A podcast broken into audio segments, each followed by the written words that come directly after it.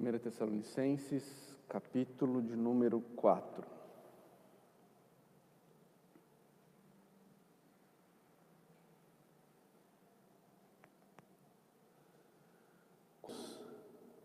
Já os instruímos acerca de como viver a fim de agradar a Deus.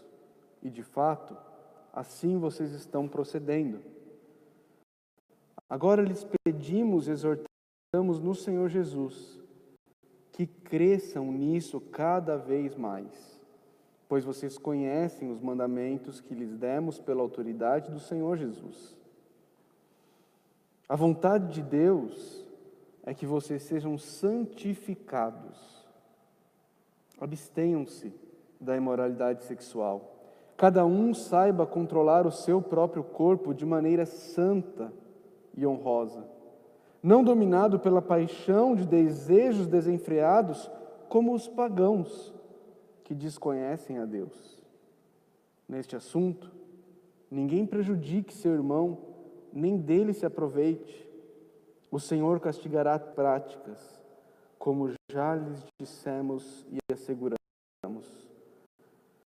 Porque Deus não nos chamou para a impureza, mas para a santidade. Portanto, Aquele que rejeita estas coisas não está rejeitando o homem, mas a Deus que lhes dá o seu Espírito Santo. Vamos orar mais uma vez? Pai de amor, estamos diante da tua palavra, queremos ser ensinados por ela, queremos ser instruídos por ela, encorajados, exortados. E lemos aqui mais uma vez somos lembrados de que o Senhor nos deu o seu Espírito Santo. E é a Ele que clamamos, que Ele venha agir em nosso meio nessa noite, Deus. Que Ele venha a nos convencer do pecado, da justiça e do juízo. Que Ele venha nos incomodar em áreas de nossas vidas que precisam ser tratadas. Que Ele venha abrir os nossos olhos talvez para detalhes do nosso viver ou para coisas escancaradas do nosso viver que nós não estamos enxergando e por isso não estamos agradando a Deus. Pai, nos ajuda, nós precisamos do Teu Santo Espírito nessa noite. Age em nosso meio, age de maneira poderosa. É em nome de Cristo Jesus que nós oramos. Amém. Queridos, temos caminhado na carta de Paulo aos Tessalonicenses, aprendido com Paulo aqui, lembrando cada domingo que Paulo, Silvano e Timóteo plantaram essa igreja em Tessalônica e tiveram que fugir de lá por causa da perseguição, foram para Bereia, de Bereia tiveram que ir para Atenas, ah, ah, e, e, assim foram caminhando. Ah, Paulo manda Timóteo de volta para Tessalônica para saber como a igreja está, Timóteo volta com uma boa carta de recomendação. Timóteo volta dando ânimo para Paulo. Timóteo volta falando: olha, a igreja de Tessalônica é uma igreja que está andando na fé, no amor, na esperança. É uma igreja que é modelo. Isso alegra o coração do apóstolo Paulo. O apóstolo Paulo escreve dizendo quão encorajado, quão alegre ele está ao receber o relatório de Timóteo.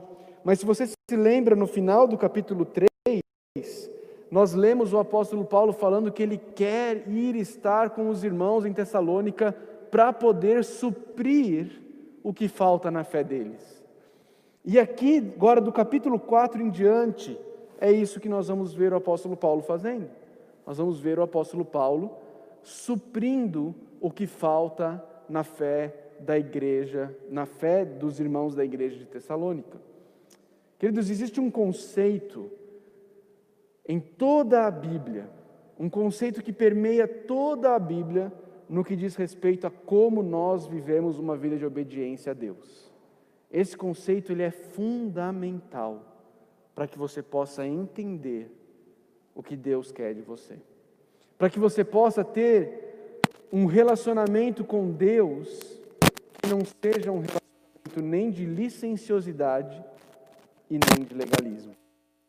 Esse conceito, eu tenho dito e repetido aqui, e acho extremamente importante falar isso antes de começar terminarmos essa, essa, essa segunda parte da primeira Paulo aos Tessalonicenses, é o conceito dos indicativos e dos imperativos. Quando você estuda as cartas de Paulo, você vê em todos os lugares Paulo falando muitos indicativos, muitas declarações de fatos. Quem vocês são? O que Deus fez em vocês? E Paulo fez isso durante os três de 1 Tessalonicenses. Ele falou para eles quem eles são, ele falou para eles fatos da vida deles, do que Cristo fez por eles. São indicativos. Mas agora, no capítulo 4, Paulo vai trazer alguns imperativos. Na verdade, a partir do capítulo 4, nós vamos ver vários imperativos nessa carta. Mas essa, essa, essa questão dos indicativos e dos imperativos não é exclusiva do apóstolo Paulo. Quando você pensa nos dez mandamentos, e eu te pergunto como os dez mandamentos começam, você logo talvez já pense assim: não terás.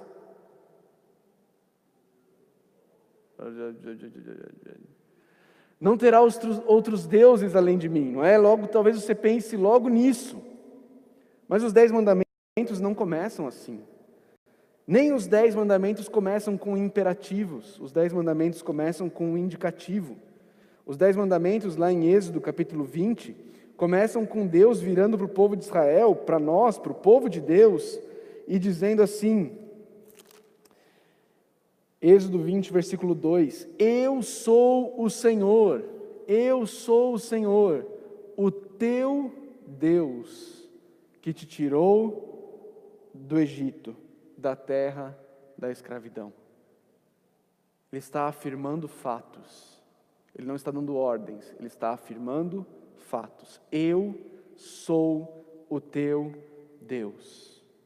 O teu Deus que te tirou do Egito, da terra da escravidão. São fatos. Depois de ter afirmado os fatos, ele diz: Não tem outros deuses além de mim. Não façam imagem, escultura. E assim sucessivamente. Porque os imperativos da palavra de Deus, as ordens, elas não são um meio para que você se torne parte do povo de Deus. Elas são o meio de vida natural daqueles que Deus já trouxe para se tornarem povo dele. Deus primeiro tira eles do Egito. Quem fez a ação? O homem ou Deus? Deus. Deus primeiro vem e diz: Eu sou o teu Deus. Depois ele diz: está aqui a maneira como eu quero que vocês vivam. Só que no cristianismo, de uma forma geral, hoje em dia, inverteram-se os papéis.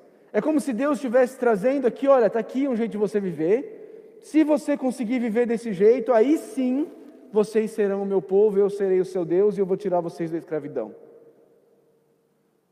Na Bíblia você não encontra isso.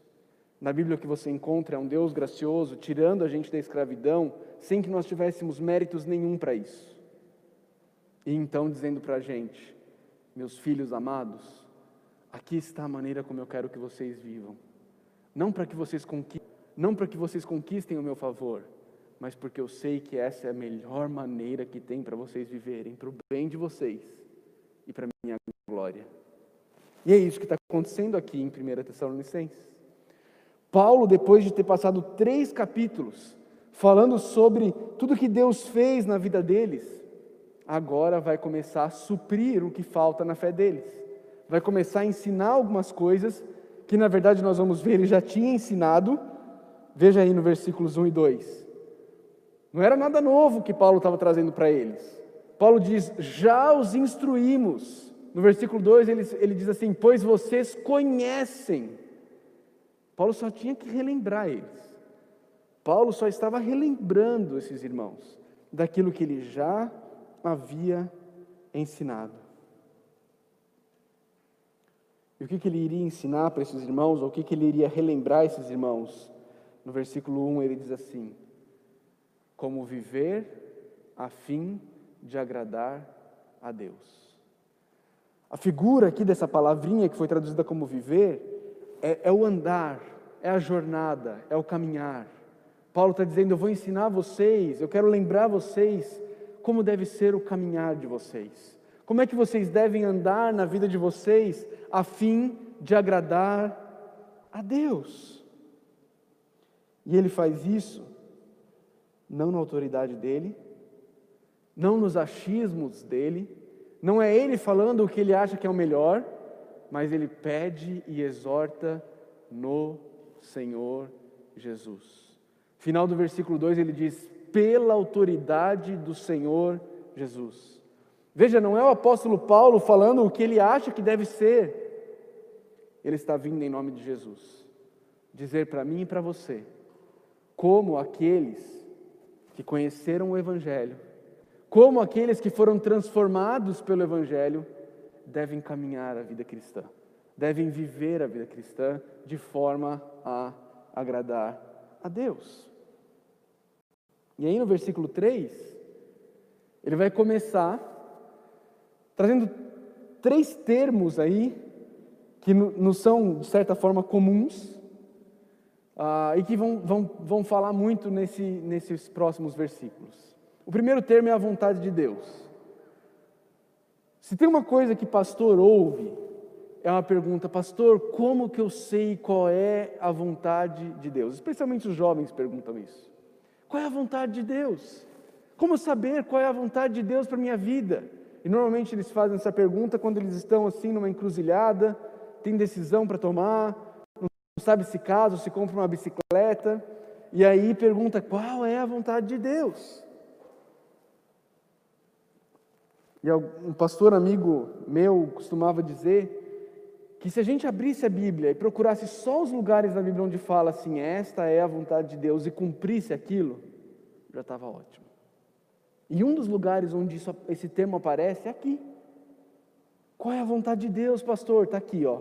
Você quer saber a vontade de Deus? A vontade de Deus é que vocês sejam santificados.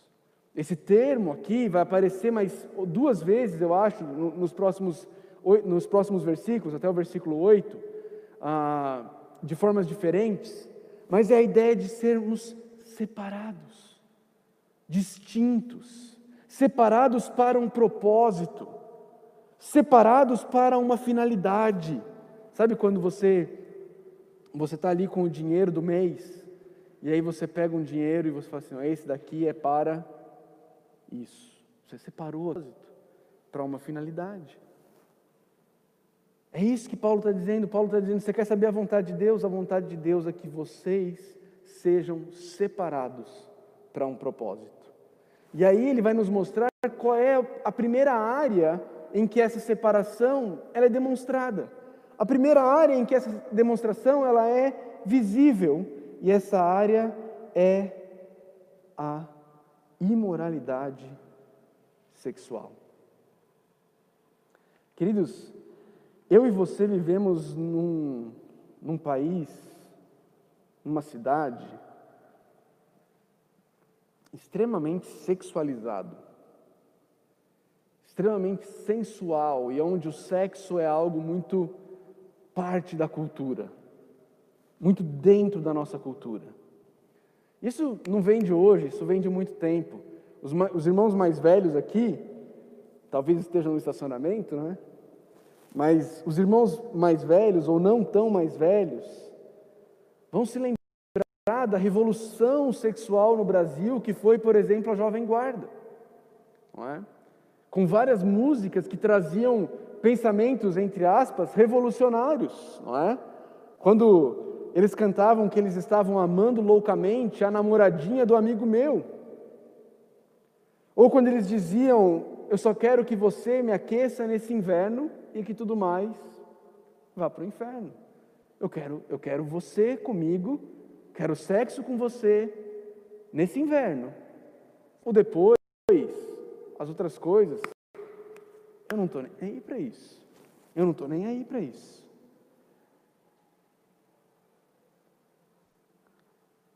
O tempo passou e, e, Roberto apresenta quem é a garota papo firme, não é? Os mais velhos vão lembrar disso também. E as meninas então começaram a cantar que elas eram a garota papo firme. Tem um trecho de uma música que elas cantavam assim: A mini saia fica bem em mim, eu vou deixar a turma toda louca, turma toda com água na boca.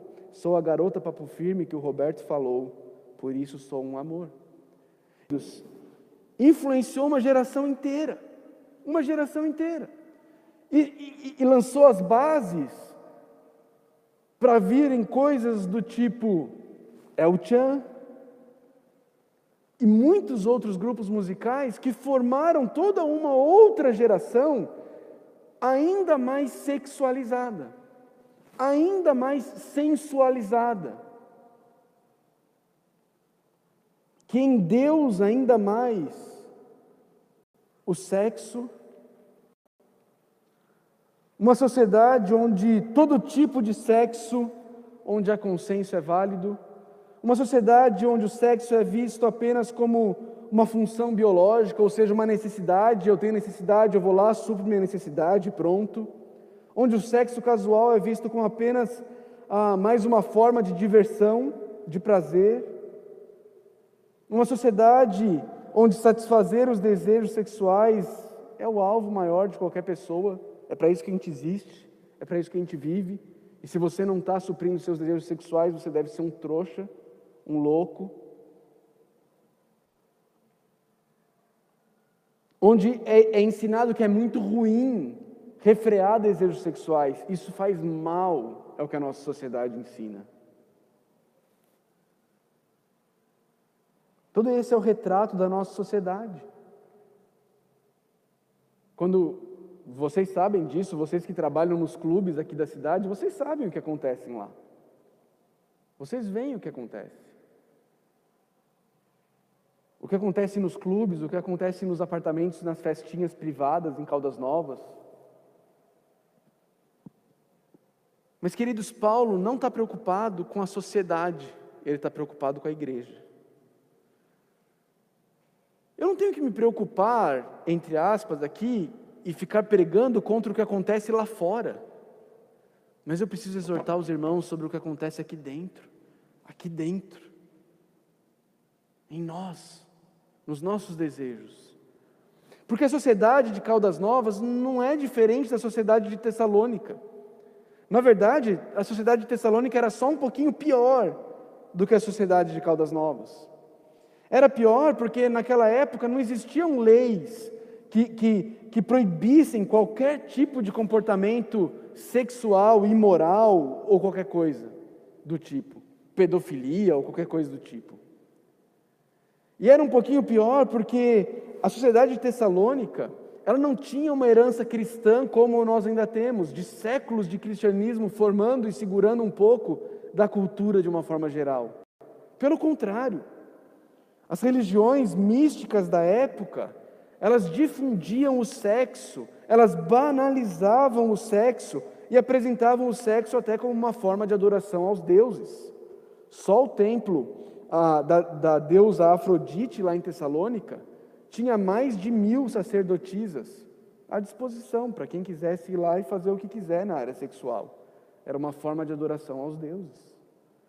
Por isso, queridos, Paulo sabia que um dos primeiros aspectos que ele precisava lidar com essa igreja era o aspecto da vida sexual. Ele sabia disso.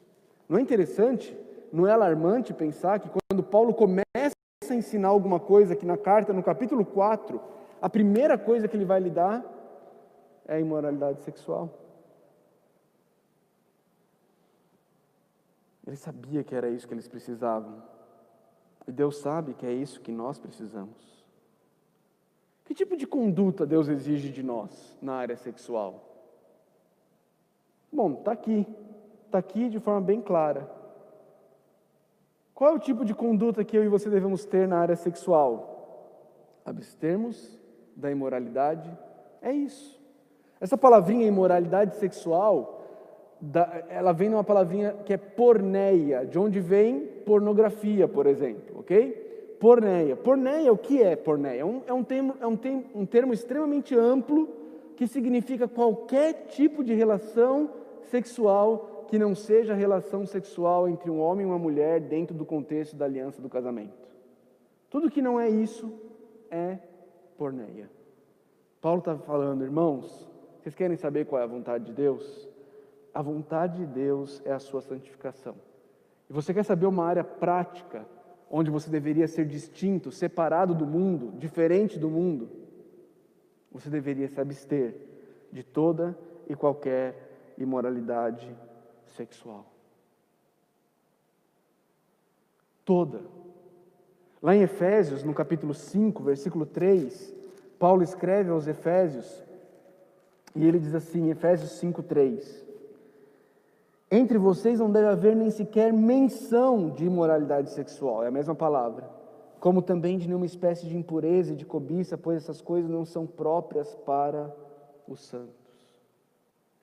Se abster de moralidade sexual significa se proteger contra ela, de tal forma que você não se encontre em situações onde a imoralidade possa ser mencionada onde a imoralidade possa ser tratada de maneira gloriosa, bonita, ou em tom de piada. Se abster de moralidade sexual, queridos, é sair do grupo de WhatsApp, quando ficam te mandando pornografia no grupo de WhatsApp. Se abster de moralidade sexual é bloquear qualquer pessoa que venha até você e te ofereça enviar qualquer coisa que você não deveria ver. Se abster de moralidade sexual é, se necessário, deletar a tua conta do Instagram para você não ver o que você não está conseguindo deixar de ver. Isso é se abster de moralidade sexual. Mas como um cristão pode ser sexualmente puro? Paulo diz no versículo 4 que cada um deve saber controlar o seu próprio corpo. Queridos, todos nós temos desejos e infelizmente, no mundo em que nós vivemos, nós somos ensinados que nós devemos dar vazão aos nossos desejos. Que nós devemos seguir o nosso coração. Que se você quer, se vai te fazer feliz, então vá em frente, satisfaça-se. O apóstolo Paulo, a palavra de Deus, nos apresenta uma visão bem diferente disso. O apóstolo Paulo ele vai dizer que nós não deveríamos ser como os pagãos que são controlados pelos seus desejos, pelas suas entranhas, pelo seu intestino. Paulo vai dizer: não, não sejam como eles, controlem o desejo de vocês. Paulo chega a dizer que ele mesmo, ele diz lá em 1 Coríntios 9, 27, que ele mesmo esmurrava o corpo dele, fazendo do corpo dele escravo para que depois de ter pregado aos outros, ele mesmo não viesse a ser reprovado. Queridos, como é fácil nós irmos deixando levar. Ver uma coisinha aqui, ver uma outra coisinha ali. Fica naquele grupo que de vez em quando vê uma coisinha que não deve, mas é só de vez em quando, tem outras coisas boas lá. E a gente vai deixando. Aquela conversinha no WhatsApp, aquele papinho mole, que você sabe que não deveria, que se sua esposa lesse, você sabe que daria problema, que se seu marido pegasse, você sabe que ele se sentiria atraído, mas você vai deixando, você vai deixando. Você não controla os seus apetites, você deixa os seus apetites controlarem você. Paulo está dizendo: cada um saiba controlar o seu próprio corpo de maneira santa, de novo a palavrinha aqui, ó, separada e honrosa, de forma que honre, honre o teu corpo e honre aquele que te fez, aquele que te salvou. Uma outra coisa que Paulo diz aqui no versículo 5 é que o cristão não deveria viver como os pagãos. E talvez essa seja uma boa vara para você medir se você tem caído na imoralidade sexual ou não. Qual que é a diferença da maneira como você lida com a imoralidade sexual da maneira como seus colegas, os seus vizinhos, os seus familiares que não conhecem a Deus? Existe diferença? Ou quando você está ali no meio deles, é só mais um? A risada é a mesma. A zoação é a mesma.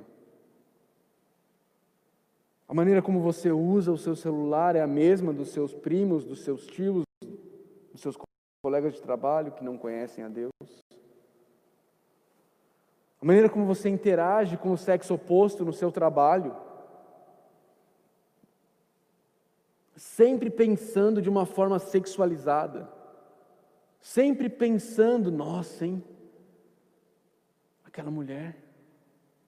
Queridos, eu, eu, antes de ir para o seminário, eu trabalhei no, na Câmara de Vereadores da minha cidade. E era um antro de perdição aquilo ali. Era um antro de perdição. E a maneira como eles falavam das mulheres ali era algo nojento. Era algo nojento. E sabe qual é a minha vergonha? A minha vergonha é que eu nunca, nunca, enquanto eu estive ali, falei para eles, cara, fala assim de uma mulher. Cara, pelo menos perto de mim, não fala assim dela. E por mais que eu não falasse, o fato de eu estar lá, de eu ouvir e não repreender, eu estava agindo como os pagãos. Como os pagãos. Você não quer? Você, você quer ser santo? Você quer saber qual é a vontade de Deus? Que você se abstenha da imoralidade sexual? Então não haja como os pagãos.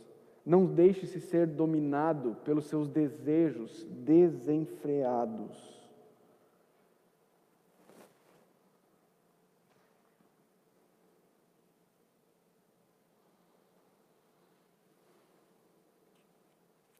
Uma outra, uma outra característica do cristão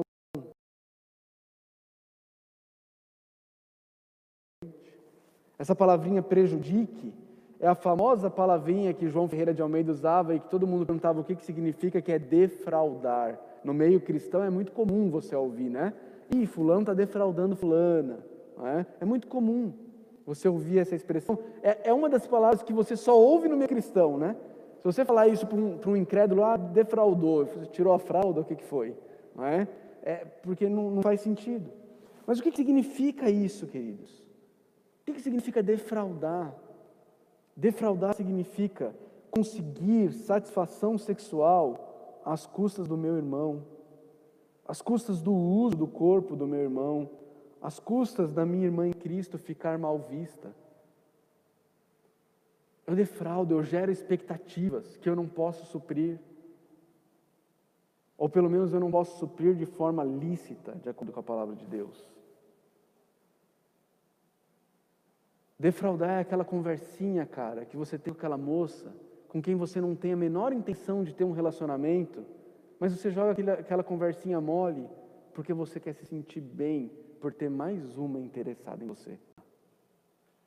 Defraudar, moça, você dá aquele toque naquele rapaz, dá aquela olhada para aquele rapaz, em quem você não tem a menor intenção de desenvolver um relacionamento, mas você quer sentir desejada por ele.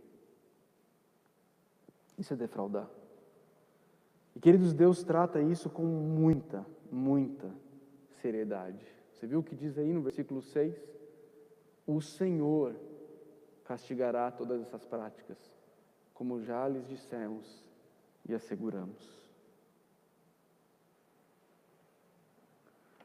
Mas além dessas marcas de como o cristão pode evitar a imoralidade sexual, o texto aqui também nos diz o que a imoralidade sexual revela sobre o nosso coração. Olha no versículo 5, ele diz: Não dominado pela paixão de desejos desenfreados, como os pagãos que desconhecem a Deus. Quando eu e você vivemos na prática da imoralidade sexual, eu e você estamos vivendo como se Deus não existisse. Nós estamos desprezando Deus, nós estamos ignorando Deus, nós estamos vivendo um ateísmo prático. Nós afirmamos crer na existência de um Deus todo-poderoso, onipresente, mas ali, no teu quarto, no teu banheiro, na tua mente, você vive como se Deus não estivesse lá. Porque se você cresce que Ele está lá, forma. A imoralidade sexual revela rejeição da existência de Deus. Nós agimos como se Deus não existisse. Mas revela também no versículo 7 rejeição ao chamado de Deus. Paulo diz: porque Deus não nos chamou para a impureza, mas nos chamou para a santidade. Deus tem um chamado para todos aqueles que Ele salva. O chamado a todos aqueles que Ele salvou é o chamado da santificação, é o chamado da santidade, é o chamado, é o chamado da pureza. Mas quando eu e você vivemos em imoralidade sexual, nós estamos rejeitando o chamado de Deus para nossas vidas. Nós estamos dizendo para Deus: Deus, eu sei o que é melhor para mim. Nós estamos dizendo: Deus, Jesus se fez homem, Jesus habitou entre nós, ele sofreu os horrores da cruz, ele ressuscitou para me fazer uma vida diferente mas eu quero viver como se eu continuasse morto nos meus delitos e pecados. Quando eu e você, quando nós nos entregamos à imoralidade sexual, é isso que nós estamos fazendo. Nós estamos rejeitando a obra salvadora e santificadora de Jesus Cristo. Nós estamos desprezando o sacrifício de Cristo, que é o que nos capacita a atendermos o chamado de Deus para uma vida santa. Por último, queridos, a imoralidade sexual, ela revela também a rejeição do próprio Deus. O texto diz: portanto, aquele que rejeita estas coisas não está rejeitando o homem. Paulo está dizendo: não adianta vocês ficarem bravinhos comigo, não adianta vocês ficarem nervosos comigo. Quem rejeita isso daqui não está rejeitando a mim, diz o apóstolo Paulo, está rejeitando a Deus, a Deus. Você está dizendo, Deus, eu sei como levar a minha vida. Eu vou continuar suprindo os meus desejos sexuais do meu jeito. Eu vou continuar vivendo como eu quero. Afinal de contas, estamos em pleno século 21. Que coisa mais retrógrada é essa de dizer que tem um jeito certo de amar? Cada um ama como quiser. Paulo está dizendo que quando você diz isso, não é a ele que você está rejeitando, mas é o próprio Deus. É o próprio Deus. O que eu amo no apóstolo Paulo, queridos, é que depois de dar tanta chibatada, de falar coisas tão duras, tão firmes e tão verdadeiras, ele termina nos lembrando de algo extremamente importante, que esse Deus, a quem eu e você rejeitamos quando nós vivemos a imoralidade sexual, ele graciosamente nos deu o seu Espírito Santo. E é esse Espírito Santo de Deus que vai ser, que, que vai ser o agente na minha e na sua vida de transformação da imoralidade sexual para a santidade. É o Espírito Santo de Deus que vai te ajudar e te capacitar a não ser controlado pelos teus desejos, mas a possuir o seu corpo em santificação e honra. Porque um dos frutos do Espírito é domínio próprio. É o domínio próprio. É aprender a falar não para você mesmo. É aprender a rejeitar a satisfação, a gratificação imediata. E amar a Deus sobre todas as coisas. E dizer: Eu posso esperar para me satisfazer nele. Dentro do plano dele. Do jeito dele. Na hora dele. No contexto dele. É o Espírito Santo que vai fazer isso. A realidade, queridos, é que eu e você não conseguimos. Se você tem tentado viver uma vida de, de, de sexualidade pura e santa, na sua própria força, eu tenho certeza que você já chegou essa conclusão de que você não consegue. Foram várias e várias vezes você dizendo para você mesmo: Deus, eu nunca mais vou fazer isso. Deus, essa foi a última vez. Deus, eu não e dura quanto? Alguns dias? Talvez algumas semanas? Quanto você não assinar esse seu atestado de falência espiritual e dizer: Deus, eu não consigo. Eu preciso do Espírito Santo de Deus agindo em mim, eu preciso da tua graça, eu preciso do teu perdão, eu preciso que o Senhor transforme o meu viver, porque eu sozinho não consigo. Enquanto você não fizer isso, você vai ser igual um hamsterzinho lá na esteira. Correndo, correndo, correndo. Muita ação, muita tentativa. Mas não chega em lugar nenhum. Mas graças a Deus, Deus nos dá o seu Espírito Santo. Algumas aplicações, queridos, e nós vamos terminar. Primeira, trate a imoralidade sexual como algo sério, algo que te coloca em oposição a Deus. Às vezes algumas pessoas falam assim: ah, na igreja o único pecado que o pessoal leva a sério é a imoralidade sexual, mas não tem pecadinho nem pecadão. Não tem mesmo, mas tem consequenciazinha e consequenciazão. Tem consequenciazinha e consequenciazão. Algumas coisas que você peca tem pouca consequência, humanamente falando. Outras coisas você peca e você vai carregar a consequência com você para o resto da vida. Para o resto da vida.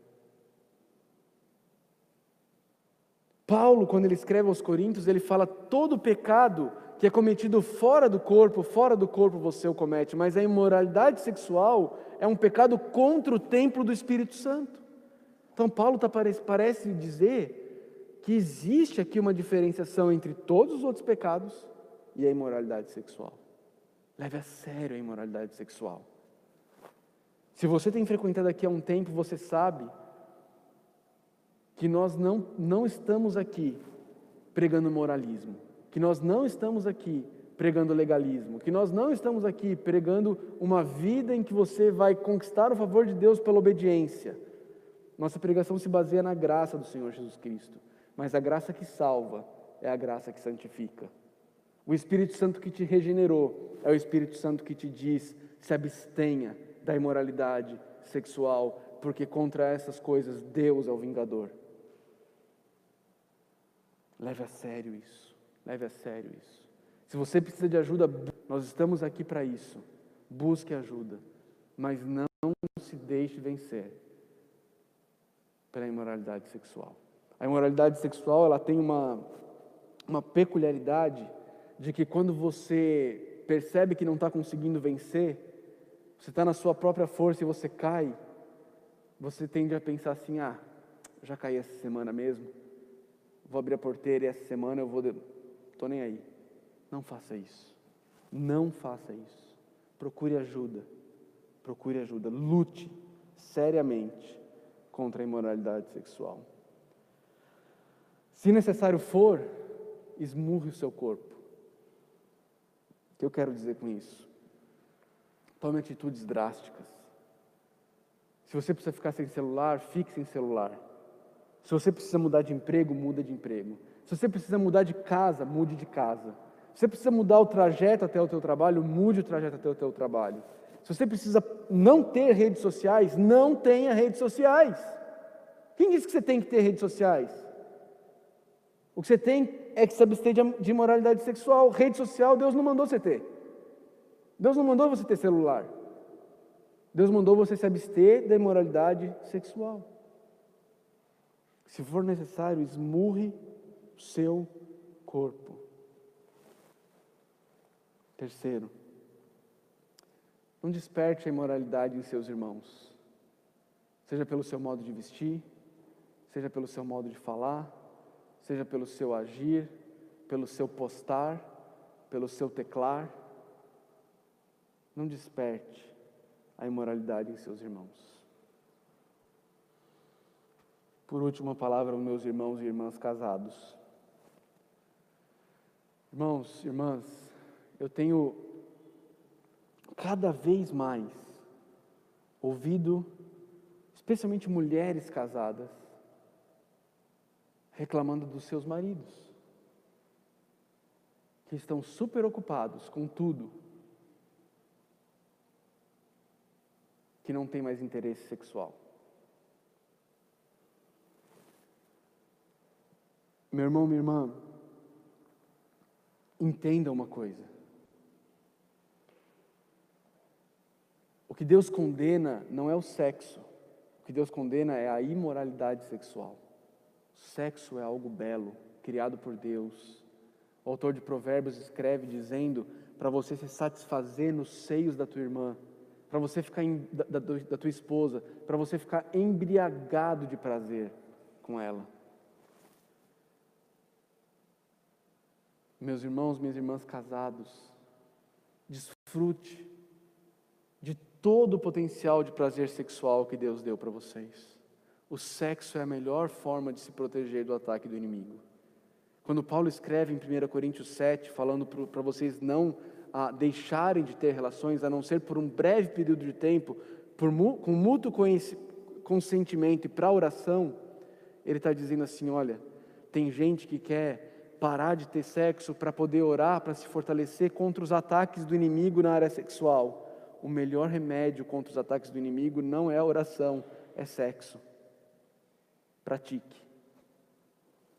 Pratique. Se entregue a isso com alegria, com gratidão ao Senhor. Foi Deus quem te deu. Foi Deus quem te deu. Desfrute. É a melhor forma de você evitar as tentações que o diabo vai trazer, que o seu coração vai trazer, e que vai destruir a tua vida e a tua família. Ouça isso com temor.